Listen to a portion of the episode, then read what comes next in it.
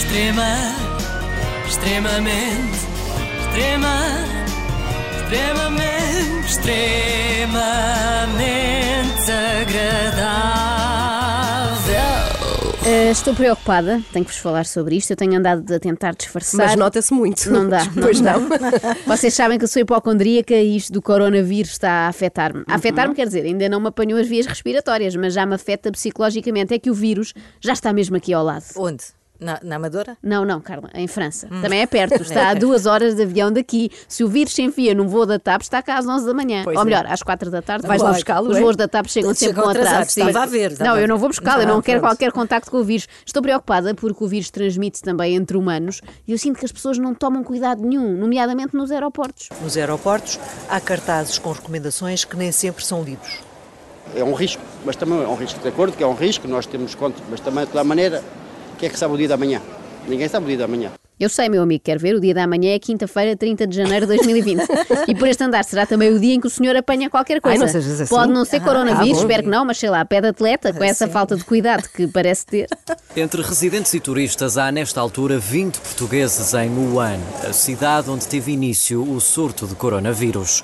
Realmente há mesmo portugueses nos quatro cantos do mundo. Nós normalmente dizemos isto com orgulho, como se fosse uma coisa boa, mas não é. Nós somos uma espécie de praga. Somos o tipo, uma espécie de bicho da madeira, não é? Enfiamos-nos em todo o lado, até em Wuhan. Mas é espetacular porque pôs-nos a dizer a todos muito bem esta cidade Wuhan. chinesa. É Super difícil, dizer. Wuhan. Wuhan. Wuhan parece uma pessoa que não ouviu bem.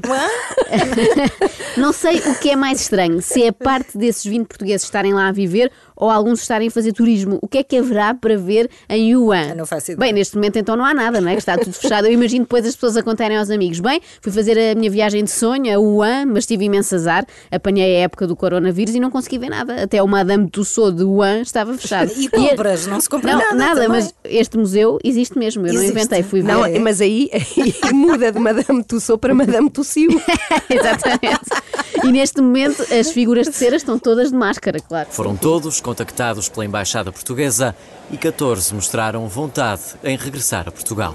Espera lá, vamos fazer contas. Eram 20 portugueses em Wuhan e só 14 é que querem regressar a Portugal. E, e os outros? Nestes momentos é que vemos como o nosso país está em crise, não é? Estamos tão mal, mas tão mal, que há portugueses que preferem estar numa província da China onde as pessoas caem que nem tordos do que voltar para aqui para receber o salário mínimo. Não, não.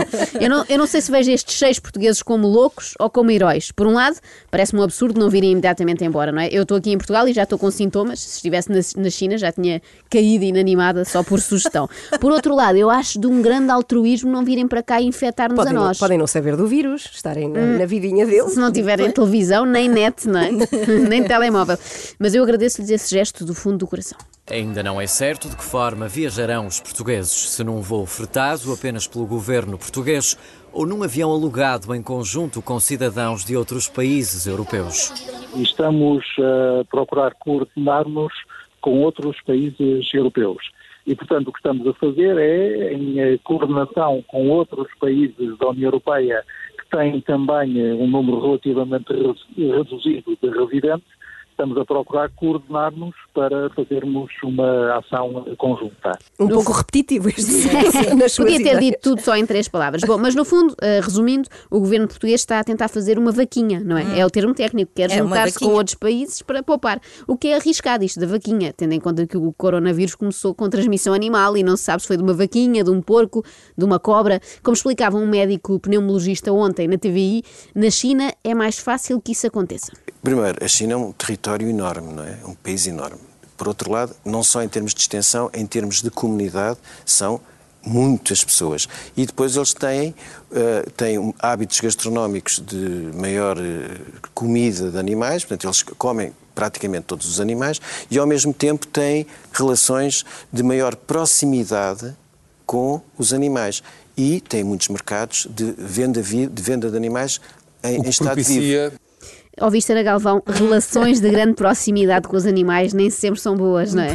Nós já sabemos que se houver alguém a pegar-nos uma doença que nos mata a todos, vai ser a Ana. Ah, uma leishmaniose ou uma coisa E eu assim. serei a única sobrevivente. Ah, sim, porque já, já estás habituada, Estou não é? Já habituada. tens anticorpos. Já viram que de tempos a tempos há surtos de doenças vindas dos animais? Foram as vacas loucas, a gripe suína e o PAN ainda me quer convencer que é a melhor coisa do mundo. Não são. Olha, por falar em PAN, tenho de retificar aqui uma informação muito rápida que dei ontem. Erradamente, eu disse que o PAN tinha mais deputados que o CDS. Recebi recebi muitas mensagens indignadas. Não tem. Tem quatro e o partido do Chicão tem cinco. Ah, pronto, bom, fica aqui pronto. dito. Bom, continuando no coronavírus, segundo o tabloide inglês Daily Mirror, preparem-se para isto, o surto da doença pode ter começado numa muqueca de morcego. Que nojo.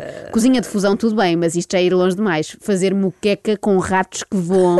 Estavam a pedi-las, não é? Estavam a pedir para morrer. Eu quero acreditar que é só um mito urbano. Será que também leva leite de coco ou nem vale a pena porque o sabor do morcego abafa tudo? Nunca Ah, que é experimentei, não isso. faço Olha, isto é muito mau para a comunidade chinesa, não é? Depois de anos e anos a levarem com o preconceito de comerem cão e nós sempre a fazermos piadinhas parvas a perguntar: ah, o chop só é de frango ou de caniche? Agora vêm falar-nos de muqueca de morcego. Eu receio que os restaurantes chineses ressintam. Já não bastava a concorrência dos buffets de sushi e agora isto. Olha, só há uma coisa, uma única coisa que eu invejo nos portugueses que estão em Wuhan. É o caso de um português que vive em Wuhan há 5 anos e que há praticamente duas semanas que quase não sai de casa.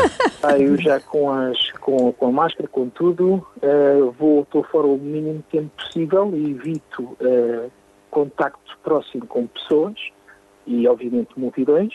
Que sonho. É um sonho não há para ti. contacto com pessoas. É isso, eu ri-me porque eu relacionei com a Joana. É uma desculpa ótima para antissociais como eu. Vou passar a usar, mesmo sabendo que ainda não há nenhum caso confirmado por cá. Vou dizer assim: olha, Roberta, adorava ir ao teu aniversário no bairro Alto, adorava, mas é melhor não. Anda por aí o coronavírus, já chegou a França e eu prefiro não arriscar. Mas porquê, Roberta? E porque é bairro alto. É, a Roberta convida-me sempre aos anos dela. É para isso e para o Ah, Rock in Rio.